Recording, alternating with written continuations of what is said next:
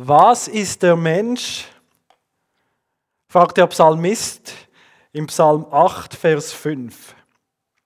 Was ist der Mensch? Und dann weiter, dass du an ihn denkst. Wer ist er schon, dass du dich um ihn kümmerst? Ich denke, es gibt wenige Fragen, die bedeutender sind als die Frage, wer bin ich? Wer ist der Mensch? Warum existiert der Mensch? Diesen Lehreinheiten möchten wir uns Gedanken machen zur Anthropologie. Anthropos heißt ja Mensch, also die Lehre vom Menschen. Wer bin ich? Warum bin ich? Warum bin ich in der Lage zu denken und zu fühlen? Was ist mein Ziel im Leben? Wohin gehe ich? Bin ich mehr als eine Ansammlung von Molekülen bzw. Materie, wie der Naturalismus, der Materialismus uns lehrt? Oder bin ich primär ein ökonomisches Wesen, getrieben von materiellen Bedürfnissen, wie im Kommunismus? Oder bin ich primär ein sexuelles Wesen, wie das Sigmund ähm, Freud gelehrt hat? Oder bin ich etwa nur das Produkt meines sozialen Umfelds, wie im Postmodernismus? Wir setzen bei dieser Frage ganz bewusst bei Gott an. Und wir lassen uns von Gott sagen, wer wir sind. Es gibt eine wechselseitige Abhängigkeit zwischen unserer Selbsterkenntnis und der Gotteserkenntnis. Ganz spannend. Damit wir Gott erkennen können, müssen wir zuerst uns selbst erkennen. Ja, wer wir sind. Wir sind endlich, wir sind nur ein Geschöpf, wir sind verloren. Und wenn wir uns selbst so erkennen als Geschöpf, dann können wir Gott erkennen. Aber wir können uns nur selbst erkennen, wenn wir Gott erkannt haben. Das ist wie so eine wechselseitige Abhängigkeit. Also, um Gott zu erkennen, müssen wir zuerst uns erkennen, aber um uns wirklich zu erkennen, müssen wir zuerst Gott erkennen. Gott, der uns sagt, wer wir sind, sind ein Ebenbild Gottes. Und Gott, der uns sagt, was unsere wahre Identität ist. Dieser ersten Lehreinheit wollen wir uns zwei Fragen stellen. Die Frage, warum wurde der Mensch erschaffen? Und die Frage, was bedeutet es, im Bild Gottes erschaffen zu sein? Zuerst die Frage, warum wurde der Mensch erschaffen? Ja, was für das ganze Universum gilt, gilt auch für uns Menschen. Gott hat uns Menschen erschaffen, weil er es wollte. In 1. Mose 1, Vers 26 steht, lasset uns Menschen machen, ein Bild, das uns gleich sei, die da herrschen über die Fische im Meer und über die Vögel unter dem Himmel und über das Vieh und über alle Tiere des Feldes und über alles Gewürm, das auf Erden kriecht. Und Gott schuf den Menschen zu seinem Bilde, zum Bilde Gottes schuf er ihn und schuf sie als Mann und Frau. Und Gott segnete sie und sprach und so weiter. Gott sagt, lasset uns Menschen machen. Warum gibt es uns Menschen? Weil Gott es wollte. Es gibt keinen tieferen Grund unserer Existenz als der Wille Gottes. Wisst ihr, Gott braucht uns Menschen gar nicht zu machen kann sich überlegen, ja, was hat denn Gott davon, dass er uns Menschen schafft? Es gibt nichts, was Gott davon hat, uns zu schaffen, das er nicht schon selbst gehabt hätte. Manche sagen, ja, Gott braucht uns Menschen, weil nur so seine Liebe zum Ausdruck kommen kann. Und Gott ist in seiner Dreieinigkeit seit Ewigkeit her ein Liebender. Gott braucht uns Menschen, um Gemeinschaft zu haben. Nein, Gott hat in seiner Dreieinigkeit seit Ewigkeit her Gemeinschaft. Es gibt keinen Grund, warum Gott uns schaffen musste. Gott braucht uns nicht. Jetzt könnte man denken, ja, also ist unser Leben wie bedeutungslos. Es gibt ja keinen Grund, warum Gott uns braucht. Nein, Gott wollte uns schaffen. Zu seiner Ehre und Herrlichkeit. Unsere Existenz ist kein Zufall. Es gibt keinen Menschen, der rein zufällig existiert. Wir bedeuten Gott etwas. Also man kann sagen, wir sind Gott bedeutend. Sproul schreibt, nichts zu bedeuten heißt äußerst und völlig unbedeutend zu sein. Unbedeutend zu sein heißt sinnlos zu sein. Sinnlos zu sein heißt ohne Wert oder Würde zu sein. Weil wir Gott etwas bedeuten, sind wir etwas wert. Haben wir einen Sinn im Leben. Unsere Bedeutung hängt mit dem Sinn unserer Existenz zusammen. Gott sagt in Jesaja 43, Vers 7b: Ich habe sie zu meiner Ehre geschaffen. Ja, ich habe sie gemacht. Gott hat uns direkt geschaffen. Wir sind nicht so aus einem Prozess entstanden. Gott hat uns direkt gemacht. Und er hat unser Leben, unserem Leben Bedeutung gegeben, Sinn. Wir wurden geschaffen, um Gott zu verherrlichen um ihn zu ehren. Das heißt, ich kann mit meinem Leben Gott Freude bereiten.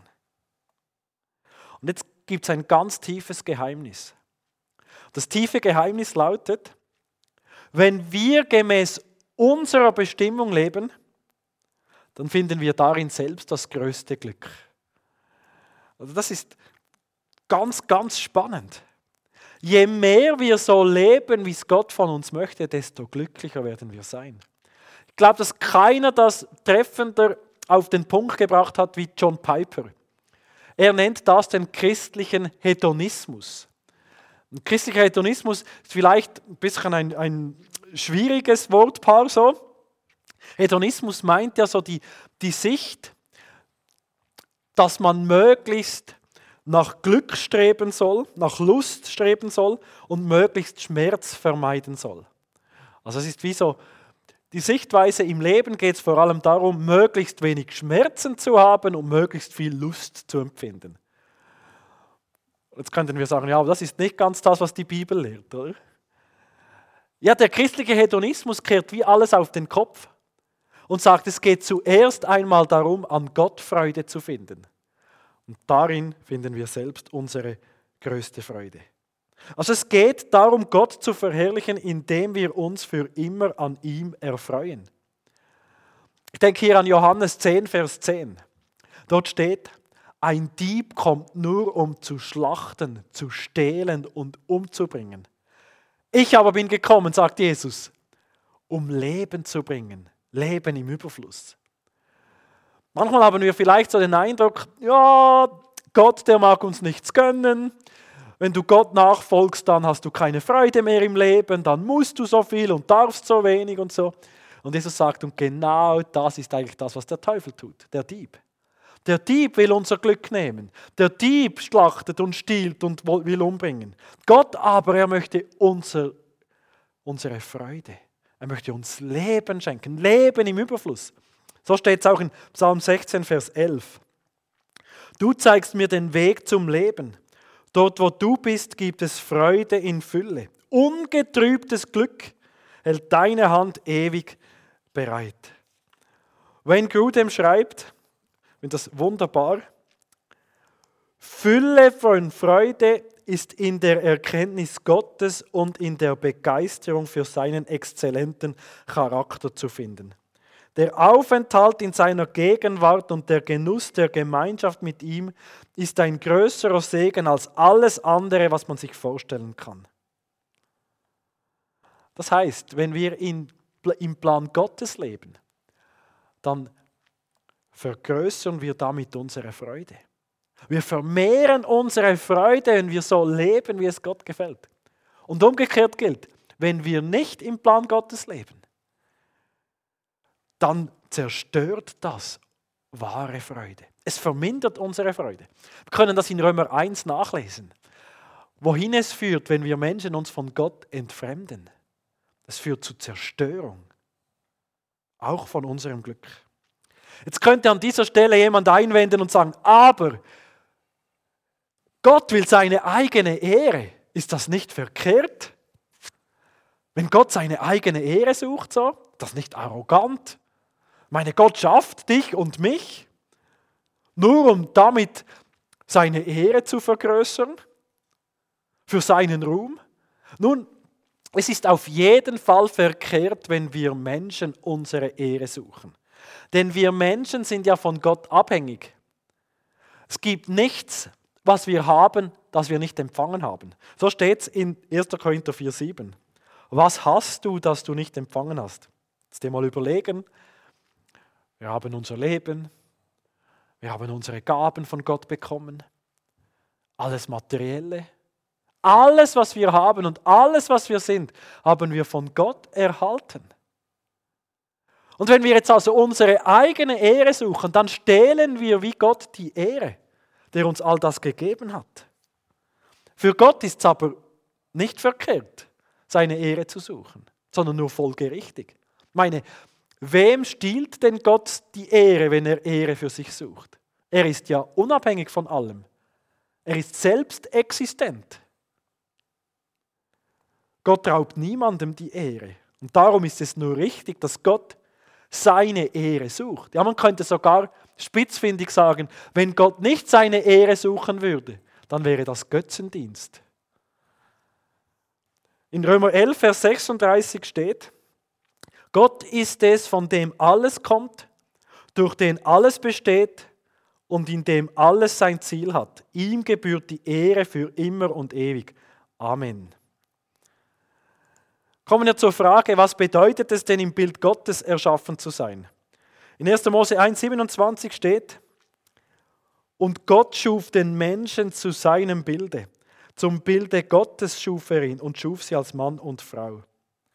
Mindestens achtmal steht in der Bibel Bild Gottes. Der Theologie nennt man das auch Imago Dei. Wir sind Gottes Ebenbild im Bild, also im Gleichnis Gottes geschaffen. Was bedeutet das? Kurz gesagt, es bedeutet, dass wir unendlich wertvoll sind und dass wir Repräsentanten Gottes sind. Wir sind unendlich wertvoll und ich möchte es ganz direkt sagen, du bist Gott unendlich wertvoll. Als Gott den Menschen schuf, da war er beim Höhepunkt der Schöpfung angelangt. Ja, es gibt kein intelligenteres Wesen im ganzen Universum als den Menschen. Es gibt keine gottähnlichere Kreatur im ganzen Universum als dich und mich, als uns Menschen. Wir sind Gott ähnlich. Krone der Schöpfung. Und genial ist nicht nur die ersten Menschen, auch wir heute sind Ebenbilder Gottes. Gott hat nicht nur die ersten Menschen bewusst geschaffen, nein, er hat auch dich und mich ganz bewusst geschaffen. Im Psalm 139, Vers 13 und 14 steht, wie der Psalmist betet, du bist es ja auch, der meinen Körper und meine Seele erschaffen hat. Kunstvoll hast du mich gebildet im Leib meiner Mutter. Ich danke dir dafür, dass ich so wunderbar erschaffen bin. Es erfüllt mich mit Ehrfurcht. Ja, das habe ich erkannt, deine Werke sind wunderbar. Als Ebenbild Gottes sind wir unendlich wertvoll. Und das zeigt sich auch gerade darin, dass Gott selbst Mensch wurde. Gott wurde nur Mensch, keine andere Kreatur. Gott hat nur den Menschen erlöst. So wertvoll ist der Mensch für Gott. Im Ebenbild Gottes erschaffen zu sein bedeutet aber auch, dass wir Gott repräsentieren. In der antiken Welt stellten Herrscher oft wie eine Statue auf in einem Gebiet, das sie regiert haben. Stellt sich vor, so, da hat ein Regent ein Gebiet eingenommen hat aber von einem anderen Ort aus über dieses neue Gebiet geherrscht. Und jetzt hat er in dieses Gebiet hinein wie eine Statue von sich aufgestellt, um allen zu zeigen, wer der wahre Herrscher ist. Und etwas so können wir uns das auch vorstellen mit dem Ebenbild Gottes. Gott stellt wie den Menschen in seine Schöpfung hinein und sagt so, und jetzt seht ihr, wer der wahre König ist. Nicht der Mensch, sondern der Mensch ist die Statue, lebendige Ebenbild Gottes, das allen zeigt, im ganzen Universum, wer der wahre König ist. Und so sind wir als Menschen also so etwas wie Vizeregenten in dieser Schöpfung. Gott hat uns die Herrschaft anvertraut. Sagt, ihr sollt herrschen. Als Repräsentanten Gottes sind wir Gott ähnlich, nicht identisch, ähnlich. Es gibt Eigenschaften, die hat Gott uns wie mitgeteilt von sich. Man nennt das in der Theologie die mitteilbaren Eigenschaften Gottes. Man kann sich das so vorstellen, Gott teilt gewisse Eigenschaften mit uns. Oder Gott hat uns gewisse Eigenschaften mitgeteilt. Zum Beispiel Liebe. Gott ist Liebe, wir können auch lieben. Oder Treue. Oder auch Freiheit, dass wir als Menschen freie Wesen sind. Es gibt aber auch Eigenschaften, die teilt Gott nicht mit uns. Zum Beispiel seine Unveränderlichkeit, seine Unabhängigkeit. Ja, wir sind abhängig von ihm. Seine Allmacht, seine Allwissenheit. Wir haben schon auch Wissen.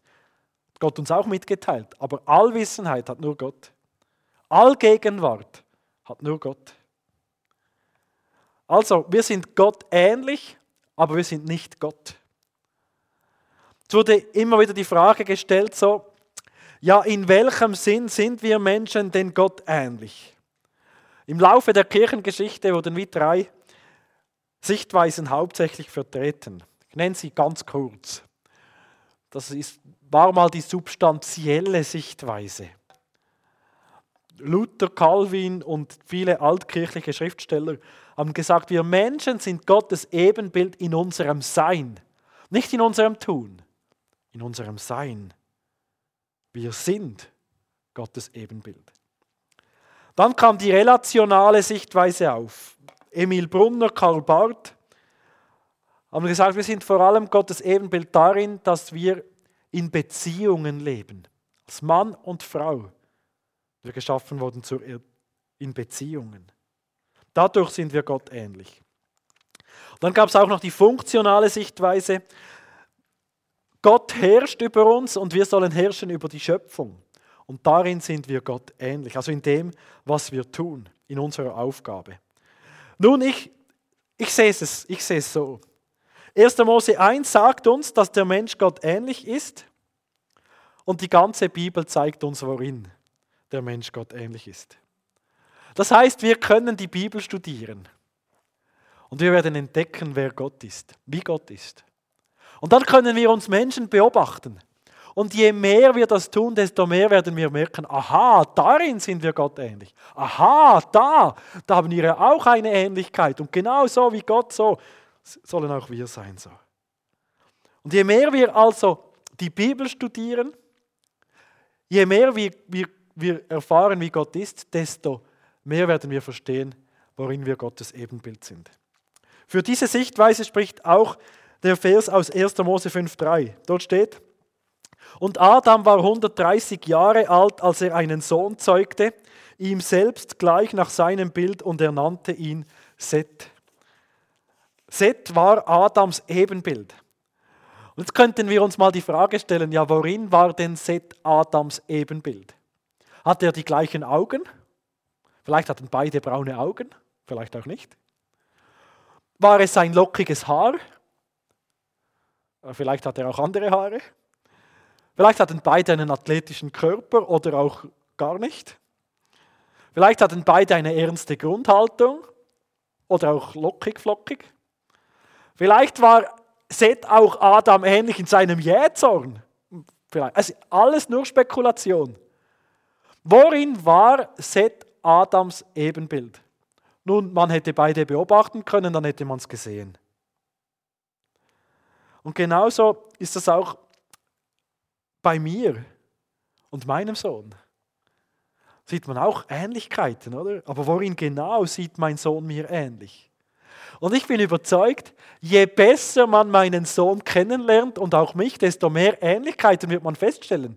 Vielleicht sogar Ähnlichkeiten, die bin ich mir heute noch gar nicht bewusst. Und genauso können wir studieren, wie ist Gott? Und wir werden immer wie mehr merken, wie wir sind, wer wir sind.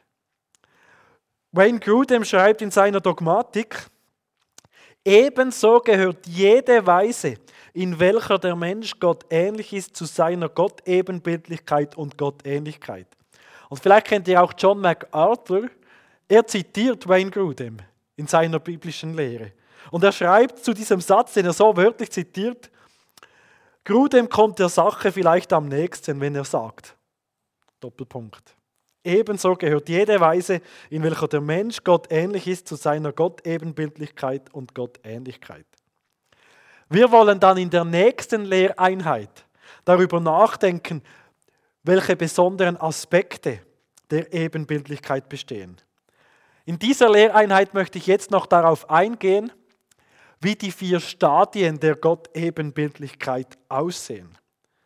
Gottes Geschichte mit uns Menschen umfasst ja vier Akte. Zuerst mal die Schöpfung. Als Gott den Menschen geschaffen hat in der Schöpfung, war dieser Mensch als Mann und Frau Gottes perfektes Ebenbild. Völlig perfekt. Unendlich wertvoll, aber auch ein perfekter Repräsentant Gottes. Die ersten Menschen lebten zunächst ganz zur Ehre Gottes. Sie hatten die richtigen Beziehungen zu Gott, zu den Menschen, zur Schöpfung. Und dann kam der Sündenfall. Und der Sündenfall bestand darin, dass die Menschen sich gegen Gott gestellt haben. Statt zu seiner Verherrlichung zu leben, wollten die Menschen zur eigenen Verherrlichung leben. Und so hat der Mensch sich an die Stelle Gottes gesetzt. Der Mensch ist heute das Maß aller Dinge. Es gibt keinen Gott über uns. Und so sind die Beziehungen zerbrochen. Und unsere Ebenbildlichkeit ist wie entstellt worden, zerbrochen. Wir sind zwar immer noch Gottes Ebenbild, aber irgendwie wie entstellt, wie verzerrt, sagen die Theologen. Sind ein verzerrtes Bild Gottes.